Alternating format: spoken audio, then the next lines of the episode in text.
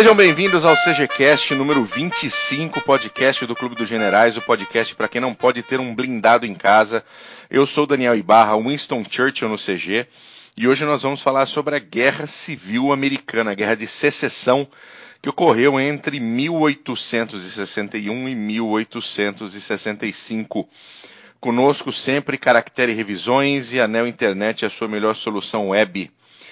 E você pode encontrar o Clube dos Generais na web pelo clubedogenerais.org, no Facebook pelo facebook.com.br Clube dos Generais e também no Twitter, arroba Clube Generais. Comigo, o sujeito mais bonito de Florianópolis, Glênio Madruga, nosso August von Mackensen. Bem-vindo, Mac. Olá, obrigado pelo elogio. Descabido, mas obrigado pelo elogio. Saudações cavalarianas a todos os nossos ouvintes. Obrigado por estarem junto com a gente de novo aqui. Caso você seja um ouvinte novo, dá uma olhadinha nos nossos episódios no site clubegenerais.org, nos agregadores de sua preferência. Só procurar Clube dos Generais e até num canalzinho pequenininho, mas existe lá no YouTube. Tem também nossos, nossos episódios, CGCasts e PHM aí. Seja muito bem-vindo. E qual que é o e-mail do CG, Mac? E-mail do CG para reclamações, críticas, sugestões, pedido de pauta, contato arroba clubedosgenerais.org. Escreve pra gente aí que a gente responde sempre, a gente atende todo mundo. Maravilha. O nosso convidado de hoje é um veterano de podcasts do Clube dos Generais, professor Sandro Teixeira. Nós já até demos a capivara dele em outro CGCast. Nosso querido Jim Gavin. Bem-vindo, Jim. Sempre um prazer estar aqui falando com vocês. Sempre um prazer estar falando para o pessoal do Clube dos Generais, gravando esses podcasts e fazendo uma contribuição para popularizar a história militar de qualidade.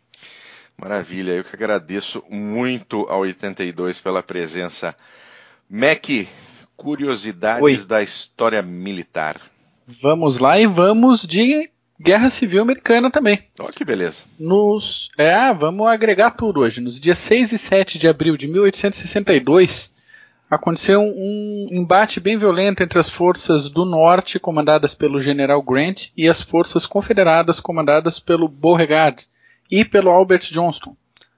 A Batalha de Shiloh começou com o avanço dos confederados sobre as tropas distraídas do norte, que não estavam nem entrincheiradas que após recuarem e se organizarem, receberam alguns reforços e deram um pau nos sudistas. Tudo certo, tudo bem. Até que durante a noite, soldados feridos começaram a notar um fenômeno estranho. Considerando que mais de 16.500 homens estavam feridos e que nenhum dos corpos médicos das tropas esperava uma quantidade tão grande de baixas, a maioria desses feridos simplesmente ficou aguardando socorro nas terras encharcadas ali perto do rio Tennessee. A partir da segunda noite, vários deles perceberam que seus ferimentos brilhavam no escuro. E ainda mais assustados, tanto eles quanto o pessoal do corpo médico, eles ficaram de queixo caído quando descobriram que os homens que tinham esses ferimentos que brilhavam à noite tinham um processo de recuperação e de cicatrização muito mais rápido que os outros. Mistério posto, século passou. O caso só foi resolvido em 2001 por dois adolescentes de Maryland. Eles descobriram combatentes mais afetados pela hipotermia e aguardando socorro, eles desenvolveram as condições ideais para a propagação de uma bactéria chamada Photorhabdus luminescens. Pô, que conforme... é, que é o nome? Não, a mente suja, né, cara. Como é que. Repete isso aí direito, Mac. Photorhabdus luminescens que, conforme eles perceberam, ele brilha no escuro e inibe o desenvolvimento de outros seres patogênicos. Então, para ter noção de que na Guerra Civil Americana teve de tudo, teve até ferido purpurina. muito bom, muito bom. Mas beleza, vamos. Ferido, vamos... Oi, ferido fa... purpurina é sensacional. Mas só fazer um, fazer só um parênteses aqui essa questão da hipotermia e ferimento de combate é uma coisa curiosa. Recentemente eu assisti um documentário da BBC sobre as Malvinas que fala, inclusive, sobre que quem, alguns Jim? sobre as Falklands. ah, tá, obrigado. E é, é foi para provocar, foi para ter a correção. sobre que alguns paraquedistas envolvidos na Batalha de Goose Green foram feridos e como ocorreram problemas na evacuação desse pessoal, porque foi exigida evacuação aeromédica e a gente sabe os britânicos tinham um número limitadíssimo de helicópteros para fazer essa evacuação. Vários desses soldados acabaram expostos ao frio e, curiosamente, graças à hipotermia e, e a, os efeitos que a hipotermia gera no corpo humano, eles conseguiram sobreviver de maneira até, digamos, bizarra, porque a hipotermia baixa o batimento, baixa uma série de questões no corpo, e aí, por causa disso, diminuiu o sangramento, diminuiu a hemorragia, e aí eles conseguiram, graças à hipotermia, sobreviver. Se fossem condições normais, vários deles teriam morrido. É uma coisa bem interessante. Essa Caramba. figura da hipotermia no combate. Impressionante. Obrigado pela curiosidade 2, hein? Curiosidade 2. Mas vamos lá, Mac. Falando agora sobre a Guerra da Secessão, a Guerra Civil Americana. Uh, desde a independência até o início da Guerra Civil, se passaram por volta de 85 anos, né? Que elementos da formação dos Estados Unidos foram mais relevantes para que houvesse essa tensão interna e que tenha sido determinante para que houvesse a cisão dos Estados Unidos e a criação dos Estados Confederados? Como a gente pode dizer, a Guerra Civil Americana é um grande momento de formação, consolidação dos Estados Unidos como nação. É, há diversos historiadores, cientistas políticos que defendem que a Guerra Civil Americana é o evento que cria esse Estado americano como a gente conhece hoje e cria efetivamente os Estados Unidos como nós o conhecemos hoje, e não a independência de 1776. Algumas dessas razões para que você tivesse esse processo da guerra civil são diversas. A questão de um exército permanente fraco, né, baixo em número e que tinha se envolvido em poucas questões e poucos conflitos de grande monta até 1861 e uma série de questões que são questões que parecem, nos parecem muito pequenas, ligadas à natureza do poder nos Estados Unidos, se seria um poder centralizado e forte, federal, ou se você teria uma grande autonomia entre os estados que, para que ocorresse, você teria de ter um poder federal muito fraco e incapaz de impor ordem a essa autonomia. No meu ver, mais do que a questão da escravidão, essa questão do poder é a questão determinante para que a gente tenha o eclodir da guerra civil. É, eu entendo que, que a questão da escravidão, de você ter os estados do norte, onde, onde já não existia mais uh, esse tipo de, de, de uso de, de, ser humano né, no, no, no trabalho braçal, uh, foi só um catalisador. Né? Poderia ter sido qualquer outra coisa que colocasse em frente a frente uh, o, o, poder e a necessidade dos estados com o poder e a necessidade da federação, né? da União. Sem dúvida. Sem dúvida. E, e se não fosse a escravidão, seria uma, a questão dos impostos. Porque você também tinha, a partir de 1840, 1850, por causa de dívidas e questões de arrecadação federal, por causa da, da expansão do Estado americano para o oeste, guerra mexicana-americana, compra de possessões, você tinha ali uma balança desigual de pagamento de alguns estados em relação à federação e outros.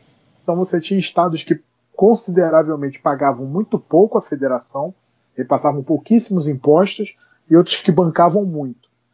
E aí, quando a gente olha essa questão da tarifação de impostos, a gente vai ver que os estados que contribuíam mais com a arrecadação eram os estados do norte, que estavam mais próximos desse modelo federal forte, e os estados do sul eram que contribuíam menos. E aí havia todo um debate, toda uma série de questões que foi deixado um pouco de lado por causa da questão da escravidão, porque os grandes debates de secessão ocorreram através dela e que acabou deixando e suplantando um pouco essa questão da tarifação, essa questão fiscal de lado. Mas essa questão é importantíssima para que possamos entender por que vários estados começam a discutir no, no início da década de 1850 projetos de secessão e presidentes vão ser eleitos não mais com o compromisso de tocar um projeto A ou B do país, mas simplesmente manter a integridade da União, a integridade do, do, dos Estados Unidos. E isso vai falhar quando presidentes nortistas vão começar a avançar com essa proposta, tanto da escravidão quanto da tarifação quanto dessa, de uma reforma fiscal que concedesse mais poder ao, ao, ao governo federal, mais dinheiro ao governo federal e uma maior capacidade do governo federal de se miscuir nas questões dos estados. Então, parte da, da secessão do Sul é também contra isso. Tanto a, gente pode, uma... a gente pode dizer, por exemplo, que a Guerra da Secessão, ela, ela simplesmente, com a sua definição, né, a, a vitória da, da, da, União e do Norte, eles simplesmente definiram se aquele, se aquele continente seria um continente parecido com o nosso, com uma série de pequenos estados, né, cada um com sua agenda, cada um com seu com a sua federalização, como nós temos aí Paraguai, Uruguai, Argentina, Bolívia, né, todos nasceram de uma América espanhola e foram se dividindo, ou se seria uma nação unificada, né? Nós estamos falando aí de mesma língua, nós estamos falando de uh, tradições muito próximas, nós estamos falando de uma grande imigração para essa região uh, de irlandeses, de ingleses, uh, de alemães, e, e, que todos ali, vamos dizer, estavam dividindo basicamente a mesma cultura. Então a Guerra da Secessão ela trouxe, ela trouxe essa definição específica. Nós vamos ser uma união, nós vamos ser um, um grupo de estados, cada qual com, com os seus problemas e cada qual resolvendo em si. Né? E o outro ponto que isso acabou trazendo Uh, estava lendo, inclusive, um, um, um, artigo do Dr. James McPherson, ele é professor emérito de, de Princeton, já ganhou Pulitzer, etc. E ele comenta exatamente isso. Foi uma definição do que seria aquela, né, aquele conjunto de estados e também como a nação nascia dali para frente, com ou sem o, o, a instituição da escravidão, que isso acabou, apesar de, de ter sido o catalisador, acabou sendo extremamente importante dentro da própria mentalidade americana. Então, posso fazer dois adendos rápidos? Please. O Gavin falou sobre a, o exército forte versus tropas menores e a, a, a preocupação em, em, ter um exército federal, né, um exército nacional forte, opondo ao interesse dos estados. Quando estoura a guerra, o exército da União tinha apenas 16 mil homens e esses estavam espalhados em 4 milhões e meio de quilômetros quadrados e 79 postos de divisa, ou seja, quase ninguém. E ainda, nem a União nem a Confederação possuíam, nesse início dos combates, qualquer tipo de plano de recrutamento de soldados. Então, começaram uma guerra sem, sem plano de, de, de abastecer a, a tropa de tropa, propriamente dita. Não, sem, sem abastecer a tropa de material humano, sem abastecer a tropa com um sistema logístico adequado. Isso. E, e, principalmente de 61 a 63, a União vai sofrer muito porque ela vai aprender a desenvolver um sistema logístico e porque as figuras que pensaram isso de maneira decente não estavam nos melhores postos ou não tinham o bom favor da alta administração federal. E aí a União vai amargar uma série de derrotas e uma série de questões que ela podia ter resolvido a guerra rápido e não conseguiu. E ela vai permitir ao Sul, e isso é um ponto de vista pessoal meu, a ilusão de que o Sul poderia vencer a guerra. É, o, o colocou aqui a opinião do Macpherson, e, e ele é um de vários historiadores, um de vários cientistas políticos que acreditam que se o Sul tivesse ganho, você poderia ter uma fragmentação da América do Norte. Você teria o grande estado que seria o Canadá e uma série de pequenos estados onde hoje são os Estados Unidos. Eu particularmente não acredito nisso por causa da questão de uma outra coisa que é o caminho que vai pavimentar o caminho para a guerra, que é a figura do nacionalismo americano e da guerra, do, da honra.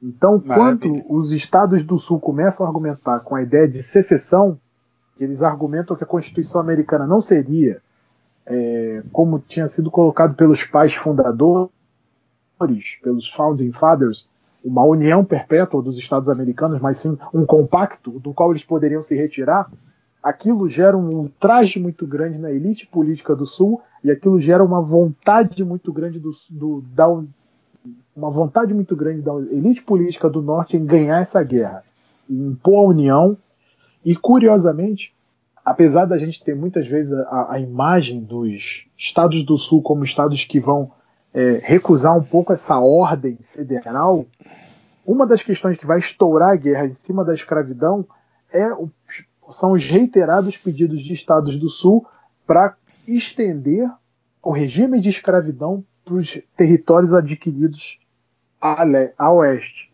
Ou seja, aqueles territórios que vieram, que adentraram os Estados Unidos com a guerra mexicano-americana, com a corrida do ouro, com a aquisição de estados e meios, eles vão acabar sendo estados que vão gerar discussão, e aí você vai ter uma argumentação curiosa. Enquanto que o Norte era simpático à ideia de um poder federal forte, ele vai recusar a ideia de que a, a proposta sulista de uma proteção federal ao Instituto da Escravidão nesses territórios novos.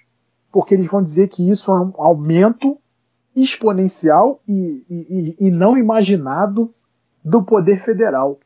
E se eles se miscuiriam nisso, eles poderiam se miscuir em todas as questões. E aí isso acabaria por tirar toda e qualquer capacidade de manobra dos estados. É só para gente, então você... só para mim pontuar seu, essa sua questão, uh, Gavin.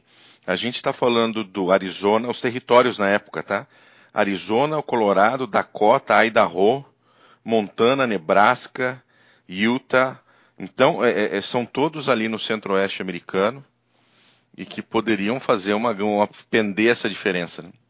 Exatamente. E aí você observa que, mesmo que esses estados aderissem ao Sul, talvez no esforço de guerra eles não contassem muito, talvez contassem mais para propaganda, para questão política, mas vocês veem como é que a coisa é curiosa, né?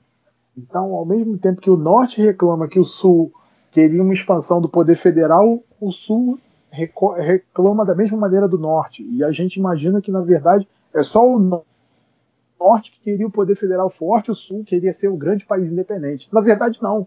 Uma outra questão que levou à guerra foi o protecionismo. Enquanto a economia, os Estados do Norte tinham capacidade de, ter, de lidar com as economias europeias de igual para igual, ou às vezes até em nível superior, o Norte queria proteção econômica o tempo todo.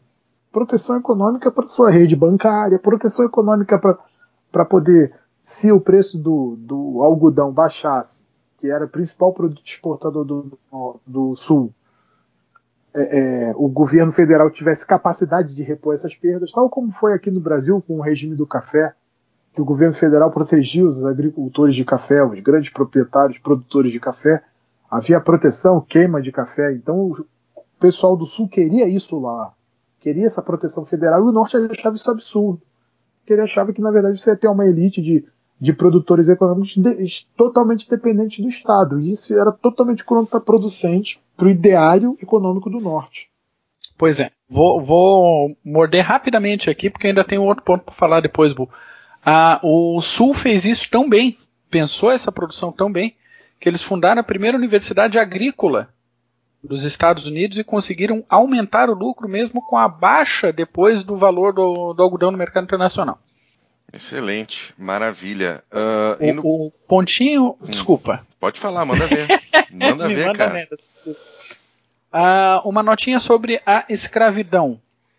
Entre os cerca de 8 milhões de brancos que viviam nos estados escravistas né, no, no sul dos Estados Unidos no início da década de 1860, os donos de escravos mesmo mal chegavam a 385 mil. Entre esses, quase 55% tinham menos de 5 escravos e somente 15, 15 grandes fazendeiros possuíam mais de 500. Posto isso, Três quartos da população escrava viviam em propriedades agrícolas com mais de 10 escravos.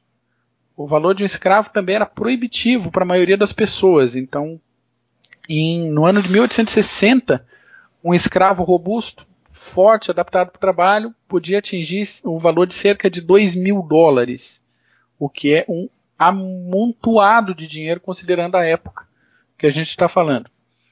Além da, das discussões diretas sobre o, o perpetuar ou não o regime escravista, a gente tinha argumentos de caráter filosófico sendo publicados em jornais dos Estados Unidos, tanto do norte quanto do sul. Então a gente acha trechos que afirmam, por exemplo, que a exploração capitalista, como ela foi desenvolvida nos Estados do Norte, ela não traria os mesmos benefícios do sistema escravista, que levava a bandeira de garantia social. Ainda em trechos de jornais foi divulgado que o destino de um escravo seria invejável, pois mulheres, crianças e, velhos beneficiariam-se com o regime paternalista das fazendas contra os efeitos da doença e da idade. Então, do jeito que era posto por alguns é, defensores da causa, era até vantagem ser escravo, que se você não tivesse mais força para trabalhar, quando tivesse velhinho, tinha alguém para te sustentar. Uh, vamos lá, mudando um pouquinho, um pouquinho indo, dando aquela esticada um pouco para frente. O primeiro, a primeira batalha da guerra foi em Fort Sumter, foi uma batalha que acabou trazendo até para a Confederação mais quatro estados que estavam indecisos. Uh, foi uma vitória confederada, né? Os confederados atacaram Fort Sumter. Fort Sumter ela estava localizado nos estados do Sul e, obviamente, o, o, a nova União Confederada, os novos Estados Confederados da América, queriam, obviamente, ter a posse de toda e qualquer uh, base militar que se encontrasse ali naquela região. O que, que a gente pode falar, uh, Gavin, com relação a como foi vantajosa para a União o domínio das águas? Né? A União soube muito bem uh, usar sua vantagem naval contra os estados do Sul. Uh, para não permitir chegada de material bélico, para não permitir a chegada de qualquer tipo de material que pudesse uh, uh, efetivamente ajudar as tropas do Sul. como é que foi isso? teria uma, alguma maneira de, de, de, A confederação poderia tentar agir diferente? Como é que foi que isso aconteceu? Olha, é, é, é claro que o EC nos permite sempre um exercício muito interessante, né? De considerar possibilidades do. Mas do, da guerra naval no escopo de dentro da guerra civil americana, acho que seria impossível para a confederação tocar a guerra diferente do que ela tocou. Primeiro porque o grosso, é, diferente do exército federal, o grosso das forças da marinha ficou com a União. Você não teve grandes oficiais, como no caso do Exército, que você teve ali é, uma saída muito grande de oficiais em favor da causa do Sul.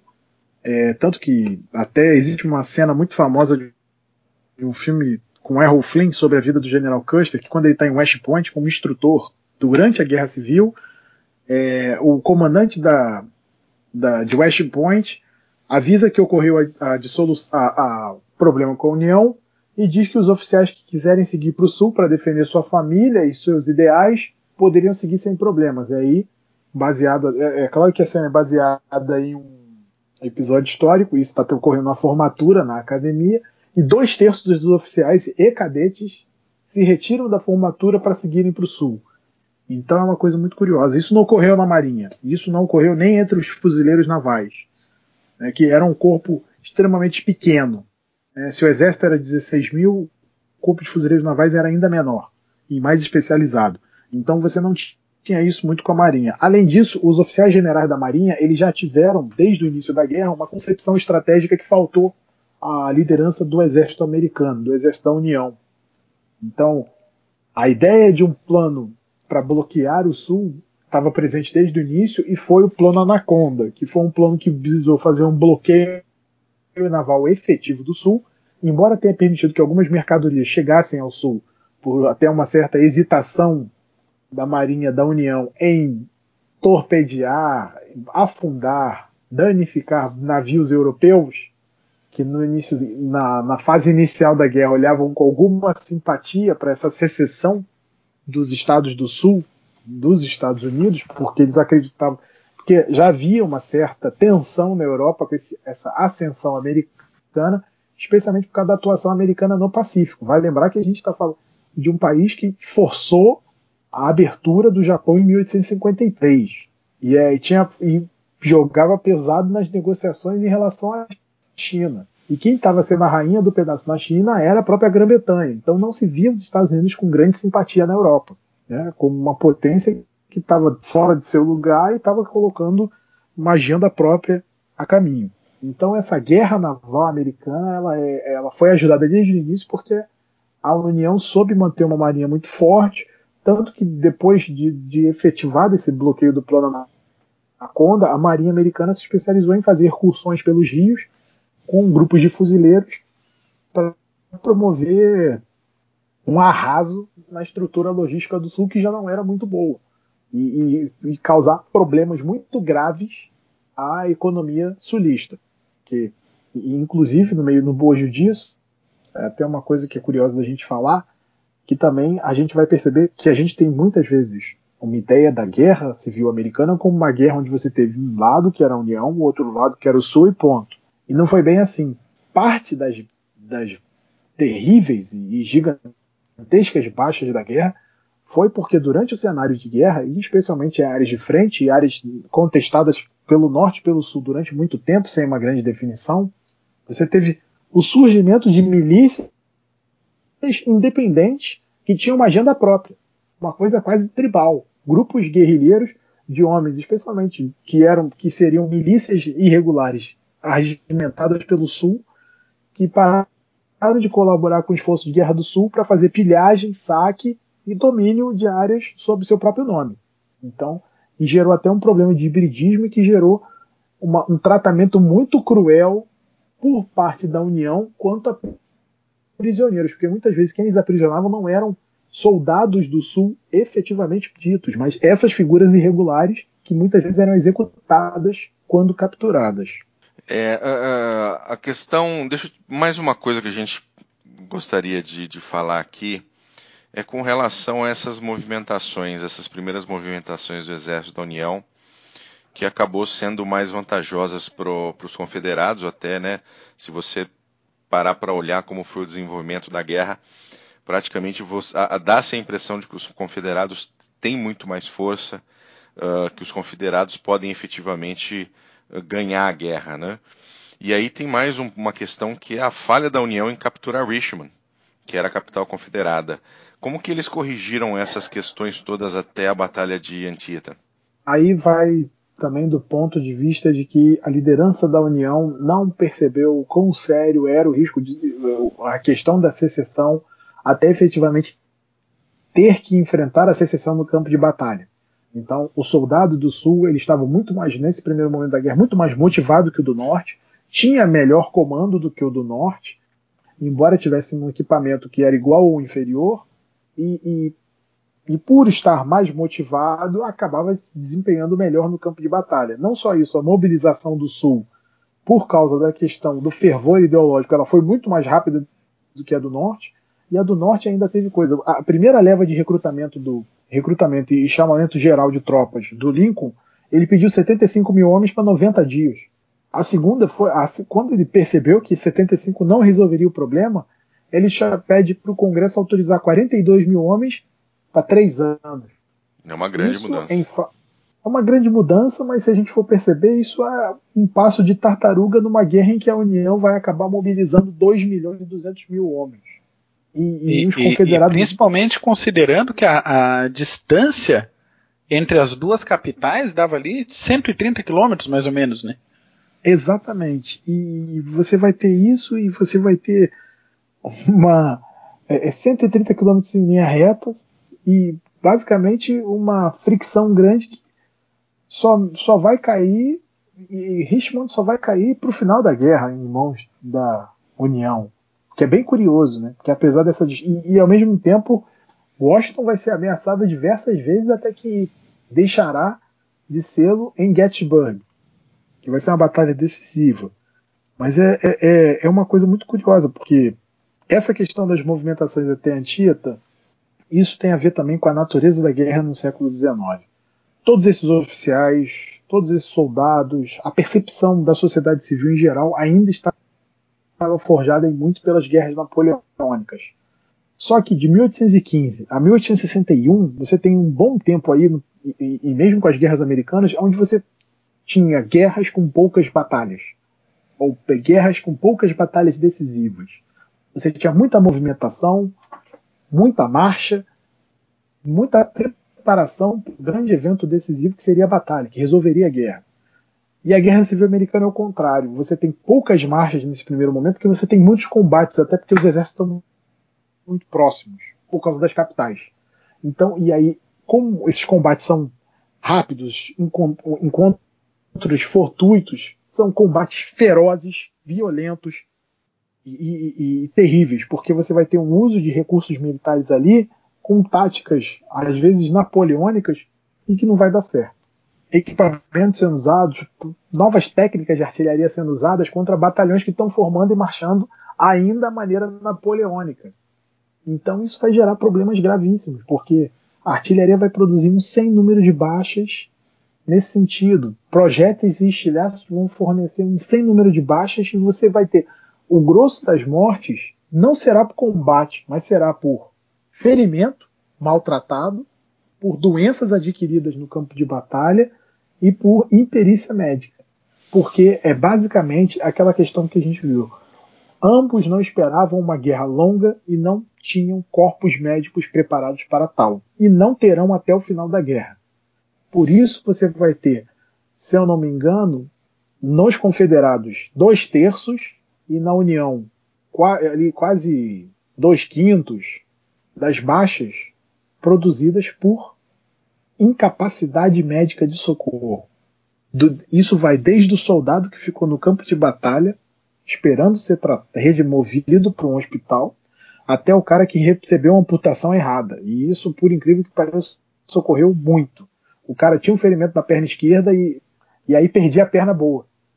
É, a gente comentou sobre isso, né, Mac, no, no, no PHM que a gente publicou uh, outro Positivo. dia. Uh, exatamente com relação a erros médicos. Mas o que me deixou mais impressionado foi o quão sangrenta foi a Guerra de Secessão.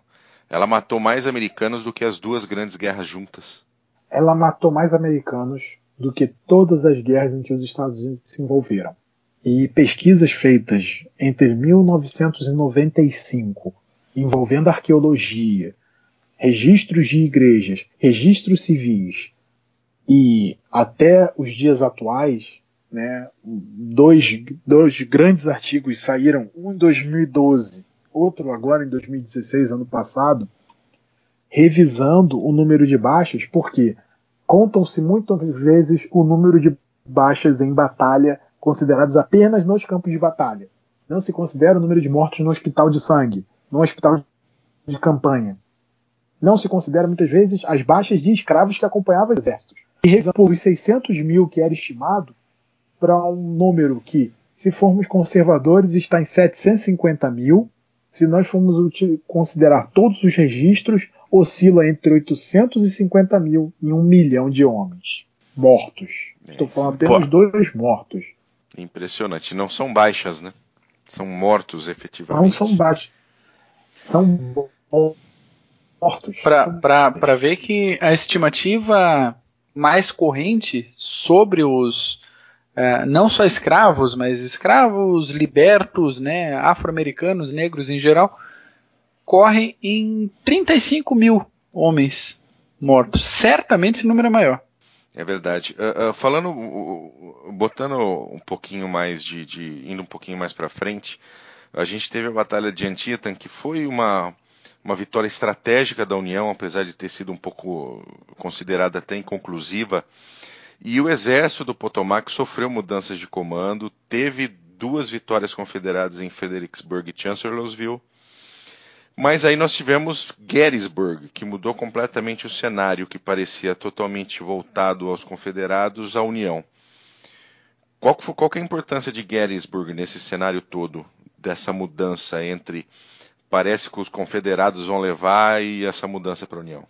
Olha, Gettysburg é talvez, como que a gente pode dizer, é o grande evento, porque você falou de Antietam, há uma série de outras batalhas, porque a gente fala, né, a gente normalmente imagina que a guerra civil americana foi decidida por essas grandes batalhas, né? Fredericksburg, Antietam, Shiloh, Gettysburg e por aí vai. Mas ela foi decidida, na verdade, ela foi uma campanha estratégica. Os confederados mobilizaram quase um milhão de homens. A União, 2 milhões e 200, como já falei. Então você teve uma série de combates ali e a própria campanha, a própria a luta em Gettysburg é mais uma campanha do que efetivamente uma batalha. E é uma campanha onde o norte começou a agir como lado ganhador, começou a agir como lado que sabia se valer da sua superioridade logística da sua superioridade estratégica, da, do, dos efeitos que o bloqueio estava tendo sobre o Sul. A gente falou da guerra naval, mas eu esqueci de falar uma coisa: que a Marinha da União estava inclusive preparada para enfrentar a Marinha Real Britânica, porque havia um temor muito grande de que os britânicos interviriam em favor do Sul por causa da, do bloqueio para exportação de algodão. Então havia um medo na, por parte da, do governo da União e por parte da Marinha da União de que a Royal Navy entraria na refrega em favor do Sul. E aí ela teve que fazer uma produção recorde de navios, e se eu não me engano ela termina a guerra com 600 navios, algo assim, 600 belonaves. Oh, posso dar números? Deve.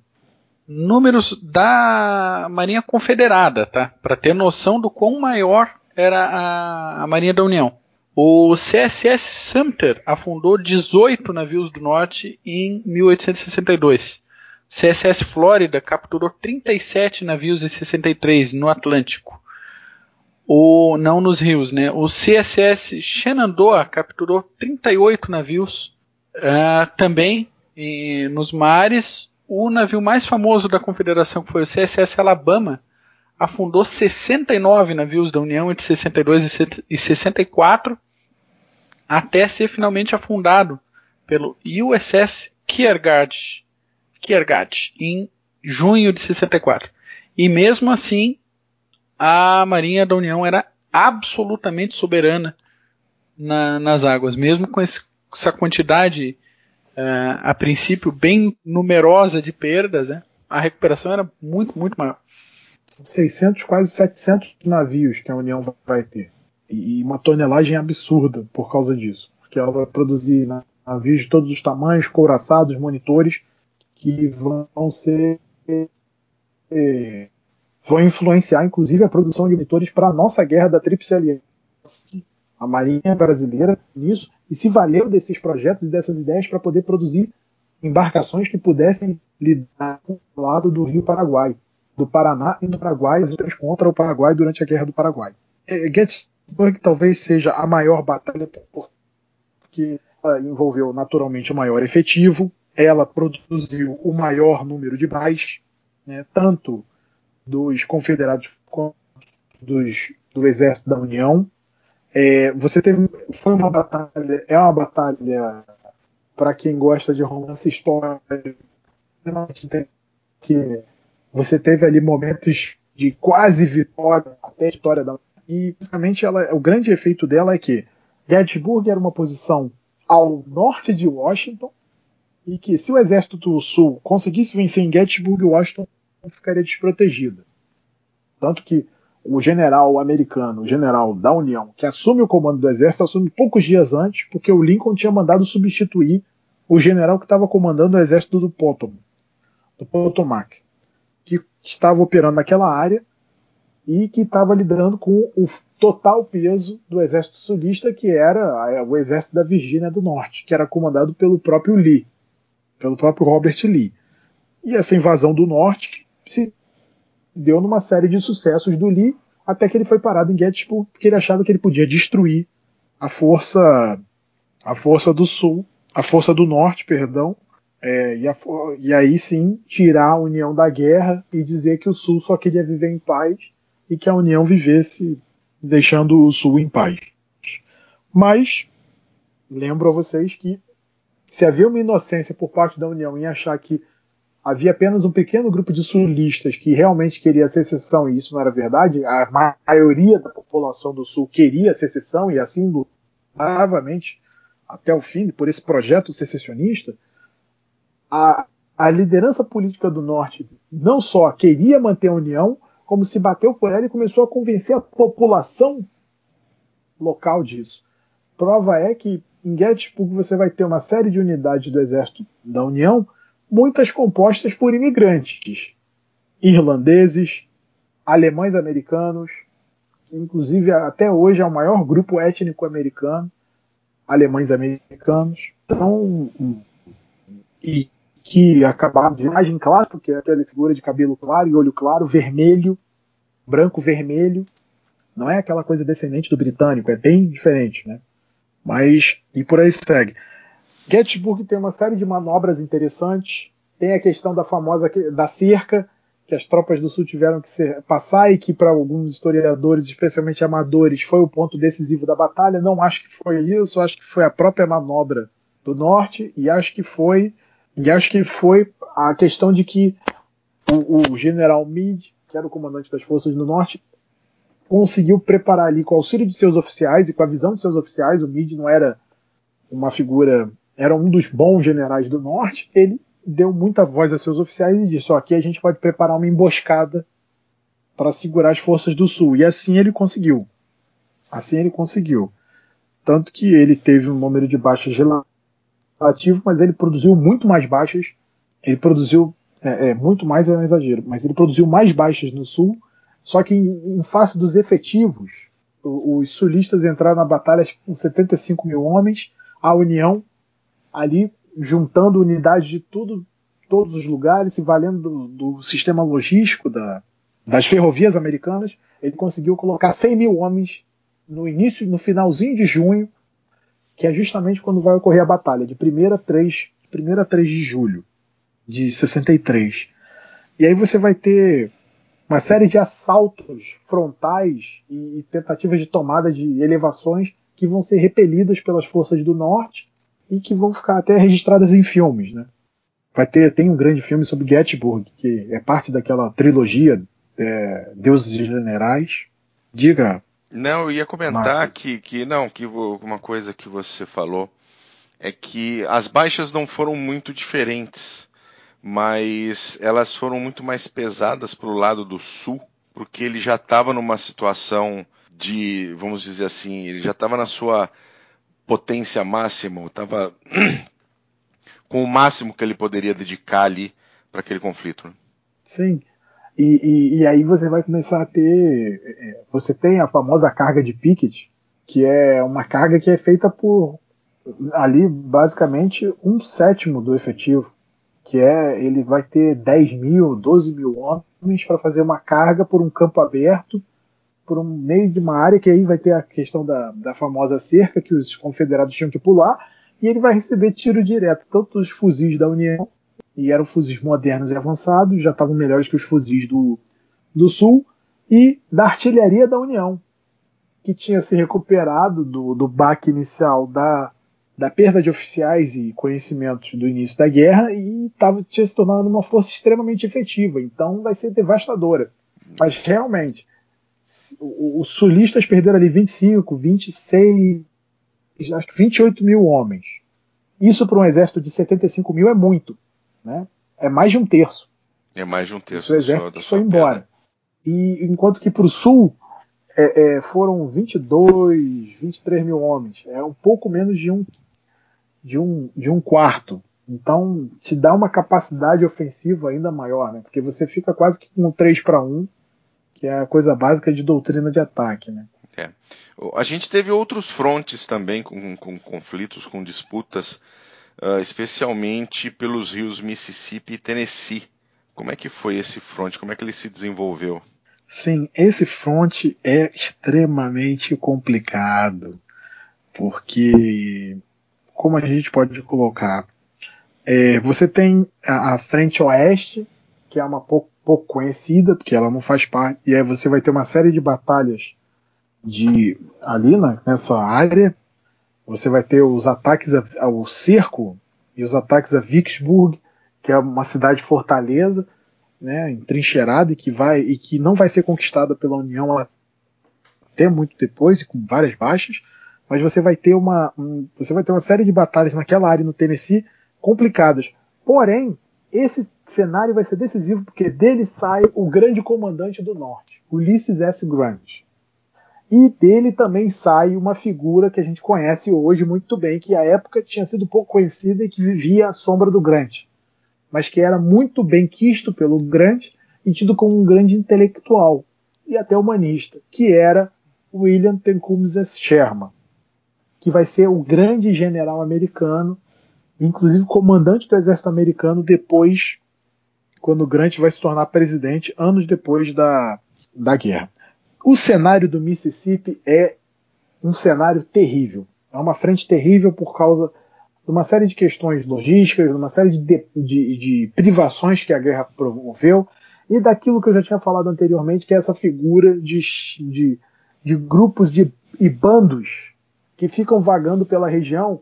E aí, um dos livros que eu vou recomendar no final desse podcast fala muito bem disso, que é a repressão que a União vai ter, vai ter que fazer. Então, só nessa frente do Mississippi, a União teve que mobilizar 100 mil homens que foram direcionados para não combater forças do, do Sul, mas sim grupos Grupos de guerrilheiros. Grupos, de, grupos guerrilheiros, grupos insurgentes que atacavam ferrovias, que assaltavam cidades, que atacavam cidadãos, inclusive do Sul, do próprio Sul, e que trabalhavam para ter lucro, para ter riqueza, para ter poder, independente de quem estava travando a guerra. Olha que coisa Pense um fronte interessante, é. Então é, é, é muito curioso é, essa questão do. O Mississippi é muito falado assim, você tem uma. E, e, você vai ter aí uma ação muito de tropas do exército, e tanto no, no, com o Grant quanto com nessa frente do Mississippi, a logística da União vai ser revolucionada. Porque embora a União tivesse fábricas, meios de como colocar os suprimentos à mão da tropa, Grant e, e, e, e Sherman eram ávidos leitores de história militar. Jominianos, influenciados pelo veterano das guerras napoleônicas e que estava vivo ainda à época, o barão Antoine Henri de Jomini, que era o grande sucesso do pensamento militar do século XIX até a Guerra Franco-Prussiana, quando Clausewitz vai ter seu nome lançado às estrelas. É, e aí, o que, que eles vão começar a fazer? Eles vão começar a reproduzir, para acelerar a marcha de seus exércitos, uma técnica napoleônica. Vão, vai fazer o exército viver da terra. Sherman briga com Grant, inclusive, quanto a isso. Nós temos cartas dos dois. Mas depois que o Sherman se converte em viver da terra, vai ser impressionante. E neles vai, vão, e, e aí vai surgir neles um espírito que vai ser inclusive perigoso, que vai ser tomado pelo Lincoln e domado pelo Lincoln como evitar um problema político maior no pós-guerra, porque nesses oficiais, nos seus, nas suas forças, havia um espírito de vingança. A população do Sul quis essa guerra, então ela vai sofrer as consequências dessa guerra. Então vai haver uma série de aconselhamentos que é assim. Por exemplo, o Philip Sheridan, que é um desses discípulos do Grande, vai virar e falar uma coisa famosa.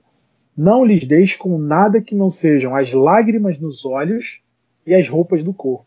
Inclusive, ele vai reproduzir essa frase por um Moltke durante a Guerra Franco-Prussiana, quando ele vai ser o observador americano do lado alemão. O Moltke está desesperado, que ocorre uma insurgência francesa depois, né, comuna de Paris, e o Sheridan dá esse gentil conselho: arrase Paris e deixe os franceses com a lágrimas nos olhos e as roupas no corpo. Imagina a tragédia que ia ser se ele segue o conselho do Sheridan. Nossa Senhora.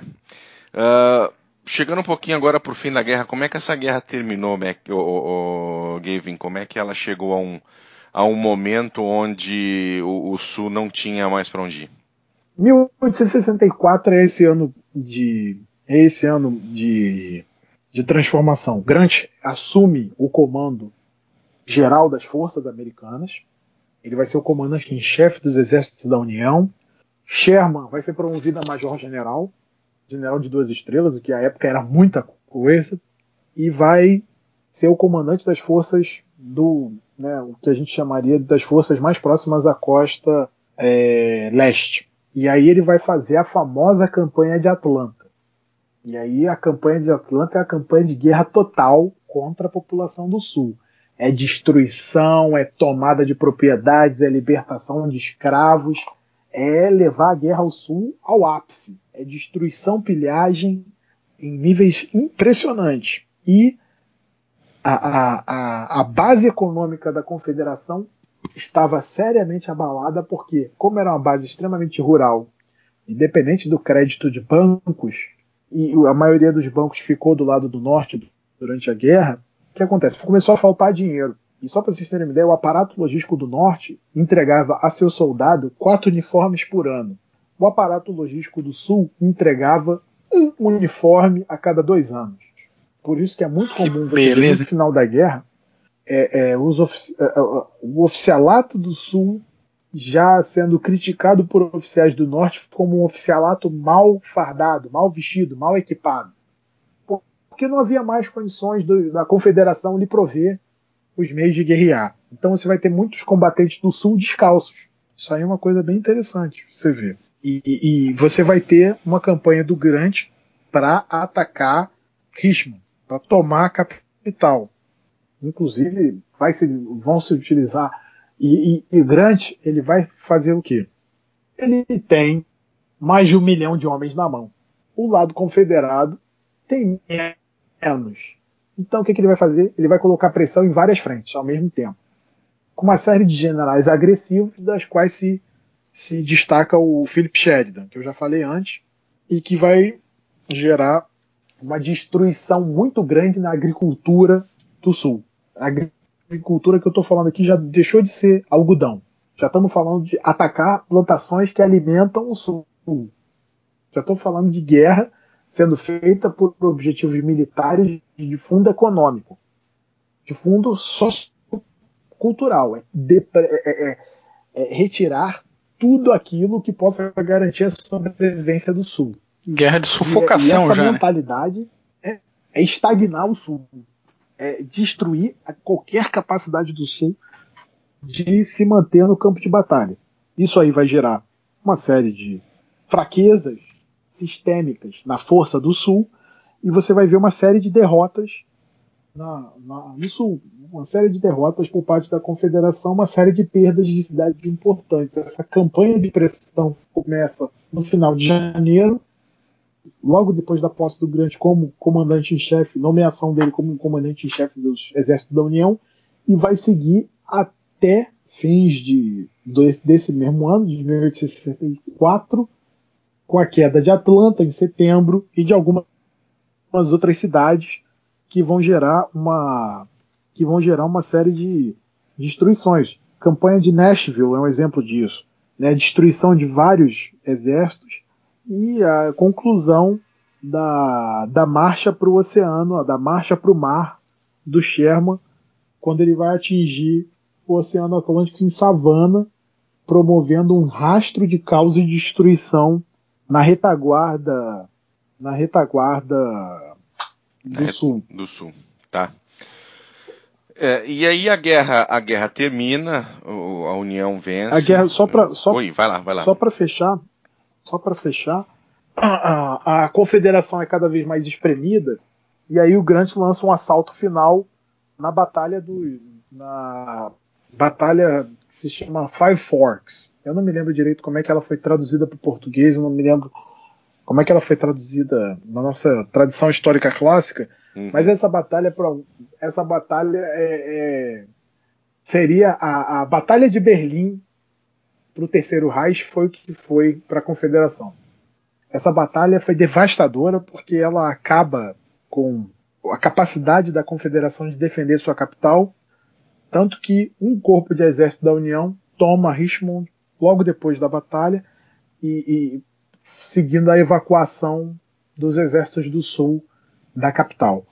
E você ainda vai ter aí uma série de tentativas, você tem uma série de tentativas ali, só que o, de reação da confederação, só que a pressão do Grant em cima das forças do Lee vai ser tão grande que Lee não vai ter outra alternativa, não ter mais suprimentos, e aí ele se rende em Appomattox, já decidindo que, já vendo que não havia mais como, porque ele chega a enfrentar as forças do Grant, mas ele vê que não tem mais como, ele não tem mais suprimento médico, ele não tem mais munição, ele não tem mais como forragem para alimentar uh, seus cavalos, ele não tem mais ração para alimentar os seus soldados decentemente. Então ele vê que não há mais como sustentar a luta, especialmente porque várias figuras do várias figuras do do sul já tinham ali entabulado conversas mesmo que sigilosas com o norte. E aí você vai ter o fim da guerra,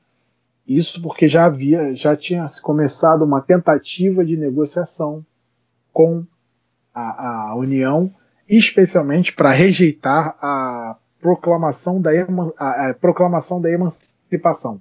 Só que ela foi abalada com a decretação da. A re, não só a reeleição do Lincoln no final de 64, mas como a, a abolição da escravatura logo depois. Sim.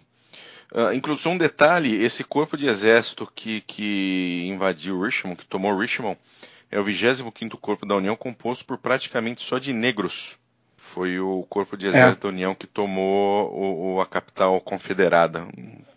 Devia ter gente se rasgando lá, hein? Toquezinho irônico para uhum. para essa questão. É, exatamente. Uh, e aí, como você falou, né, a guerra, a consequência da guerra teve o fim da escravidão, um desenvolvimento tecnológico militar gigantesco, tivemos imigração de sulistas para o Brasil. Como é que foi esse processo de readaptação do Sul e como ficou a identidade sulista? Como é que isso ficou marcado para gerações futuras? Bom, é, o Sul estava destruído e isso se revelou, né? Por algumas gerações o Sul ficou pobre. Demorou a se recuperar da guerra e só se recuperou, ironicamente, com forte ajuda federal. Norte consolidou o país, se tornou muito mais rico do que era, porque agora o seu domínio era em conteste e sua agenda foi efetivamente a agenda que levou o país para o mundo. É, o destino manifesto. Né? ele já estava em voga e ele vai reviver durante a guerra e depois até com uma motivação de expansão dos Estados Unidos e do papel para o mundo. Você vai ter também aí uma, um evento que é importantíssimo e que vai definir como vai ser essa reintegração do Sul à, à, à União é também a morte do Lincoln. Porque se Lincoln tivesse vivo, talvez o processo tivesse sido extremamente mais suave porque Lincoln era um hábil político, sabia ser duro, mas sabia ter flexibilidade nos momentos decisivos para promover os efeitos desejados. Tanto foi assim que ele conseguiu não só, ao mesmo tempo que negociava a paz com o Sul, aprovar a abolição da escravatura no Senado, no Congresso americano. É, conseguiu duas coisas que eram ditas que não se conseguiriam juntas. Ele conseguiu. Era uma capacidade de negociação muito grande. Ele conseguiu realizar o impossível para alguns. Então, a morte do Lincoln vai ter um efeito brutal. Vai ter um efeito brutal na. Na maneira que o Norte passa a tratar o restante do país, né? Ou que é, o próprio governo federal, né? É, também. Também isso, mas o que acontece é que uma, uma questão muito interessante é que a guerra civil é um elemento presente na política americana até hoje. Então, associam-se à confederação uma, uma série de ideias como rejeição ao poder do governo federal, é, e aí seguem outras questões que seriam questões de base étnica, ou seja, de uma suposta superioridade do branco, de um racismo, e por aí vai, e porque a, a, a guerra gerou um número horrendo de baixas, né? A gente pode ver aí, mas e, e além disso, de mortos e de baixas. Então você vai ter um, uma geração de amputados em grande nível.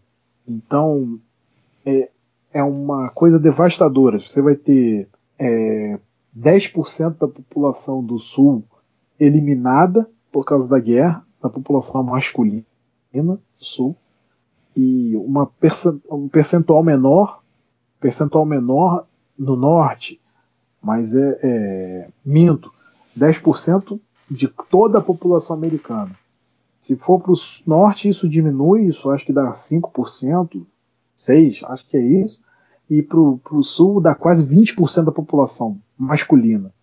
Então, uma baixa muito devastadora, um problema muito grande.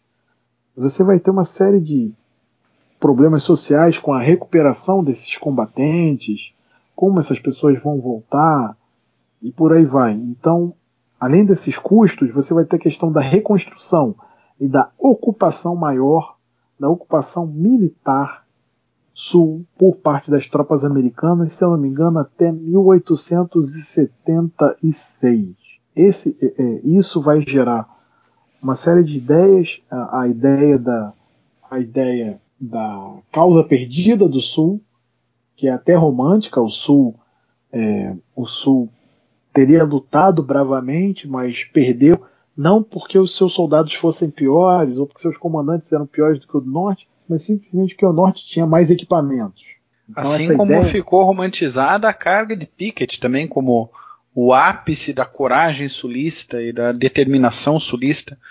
Não, é, o Yankee, o Yankee pro é, o Yankee pro Dixie sempre foi um covarde.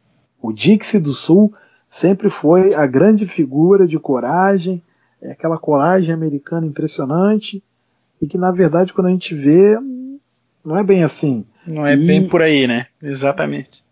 E, e, essa questão da ideia da causa perdida, ela acaba sendo um, um exercício de memória para tentar legitimar uma, para tentar legitimar e limpar o nome do Sul, que a causa não foi somente pela escravidão, mas foi uma luta pela liberdade, foi uma luta para impedir a tirania do governo, pela tirania do governo federal e por isso a secessão era necessária. E só que a, essa ideia da causa perdida é muitas vezes associada também à questão racial no, no, Sul. A questão racial que só vai ser resolvida um século depois. Exatamente. Na década de 1960. É, é. E com muita imposição do governo federal americano. Com os direitos civis, com uma série de questões ali colocadas. Então, é, o presidente que assume o poder depois do Lincoln morto, é uma figura simpática ao Sul, acaba que a questão fica muito ligada a, a, a isso. E há uma, ainda há um outro elemento curioso que é a comemoração, a celebração da Guerra Civil. Essa celebração vai se dar de diversas formas e influenciadas de acordo com o tempo. Então você vai ter pouco, é, principalmente no início do cinema, um dos maiores filmes do início do cinema é, é um filme que fala da Guerra Civil Americana, que é o Nascimento de uma Nação, que ao mesmo tempo é um filme praticamente que todo dominado pela figura, pela narrativa da causa perdida sulista. Então uhum. o negro, então é um filme que é há um, um esforço muito grande de críticos de cinema hoje que de tirar a importância do nascimento de uma nação, porque apesar de ser um filme tecnicamente impressionante, e um filme que se você olhar que é de 1915, ele é um filme que impressiona demais pelo, pelas tomadas, pelas técnicas, pelo som. É, é, é, um filme que retrata o negro como um ser selvagem. É, Para quem viu, é, é quase que chocante às vezes ver como o negro é retratado no nascimento de uma nação. Mas isso é só um exemplo de como essa guerra civil vai ser tratada. E depois você vai ver outros filmes. E o Vento Levou, de 39, é, Tempo de Glória, da década de 90, 95, se eu não me engano. E até o mais recente que ganhou o Oscar, que é o Lincoln, do Spielberg. Sim, sim.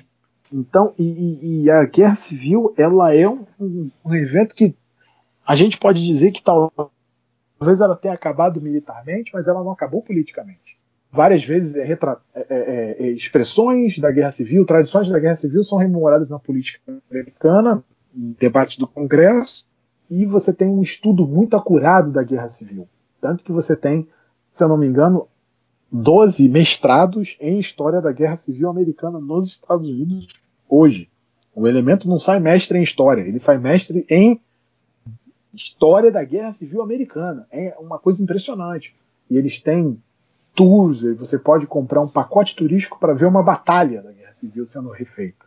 Em especial Gettysburg, que inclusive é alvo de exercícios no terreno das Forças Armadas Americanas, em especial do Exército Americano, que tanto que quando eles fazem o curso de comando do Estado-Maior deles, a primeira viagem para botar o pé no terreno para fazer um exercício, né, para treinar, eles vão a Gettysburg simular aquela batalha. Pois é, então, e, uma... só pincelando esse negócio do preconceito que tu falou, da, da continuidade do, da guerra fora do fronte, né? A gente tem aí já em 1865 a formação da Ku Klux Klan, que como foco principal era justamente combater o aumento da, da cessão de direitos civis aos negros. E esse primeiro movimento vai de, de 1865 a 1870, depois um, um, um segundo momento de 1915 até 1944 e um terceiro momento desse movimento da, da Ku Klux Klan a partir de 46 e permanece até hoje. Beleza, muito bom. A gente já estourou nosso tempo. Nós conseguimos passar por todo por todo esse processo da Guerra Civil Americana. Mac, quais são as suas indicações bibliográficas de hoje? Então, uh, existem muitos livros, filmes, como o Jim falou agora sobre a, a, Guerra Civil Americana, então a gente separou alguns aqui, não, não necessariamente as melhores tecnicamente, mas os que a gente acha que são as mais interessantes para quem está começando uma biblioteca de história militar bem variada. Então, a primeira indicação é The American Civil War da Vintage Books, um livro de 2010 com 396 páginas do John Keegan. Então, como o pessoal já, já conhece pelo nome, ele escreveu diversos clássicos da história militar e não tem como não indicar um livro dele específico sobre essa guerra. Em português, a História da Guerra Civil Americana, da M Books, livro de 2008, 224 páginas, do John Wright. Ele é bem didático, bem ilustrado, compensa bastante para quem quer um guia mais rápido em português para essa guerra. E o terceiro que eu separei é o Lincoln da Record, livro de 2013, 322 páginas da Doris Goodwin. Ele saiu aqui no Brasil mais ou menos ao mesmo tempo que o filme, então não se trata exatamente de uma obra sobre a guerra, mas uma biografia política do Lincoln. A leitura boa, eu achei, vale muito para quem se interessa por essa parte político-diplomática em meados do século XIX. Jim, tem indicações? Tenho três indicações, dois livros e uma série. Opa, quem tem manda. Netflix, tem uma série com Matthew McConaughey, é, nova, se chama Um Estado de Liberdade em português, em inglês Free State of Jones. Ela é baseada em uma história real da Guerra Civil Americana, de um grupo de ex-soldados da Confederação que desertaram, voltaram para suas casas no Vale do Mississippi e em um condado do Mississippi eles criaram basicamente uma resistência à Confederação tão forte que ela ficou apelidada de o Estado Livre de Jones. É, essa resistência era curiosa porque era uma resistência que juntava soldados brancos da Confederação e ex-escravos que eram libertados por esses soldados. O Norman Knight é, é tão, o Newton Knight é uma figura tão é, é, curiosa que ele se casa como escrava durante a guerra e vai ser, vai ser decretado como ilegal no Mississippi depois da reconstrução, porque lei, vão, vão surgir leis que impedem o casamento interracial no, no Mississippi depois da, do final da Guerra Civil Americana e até os dias atuais ele é um nome é, é controverso no Mississippi.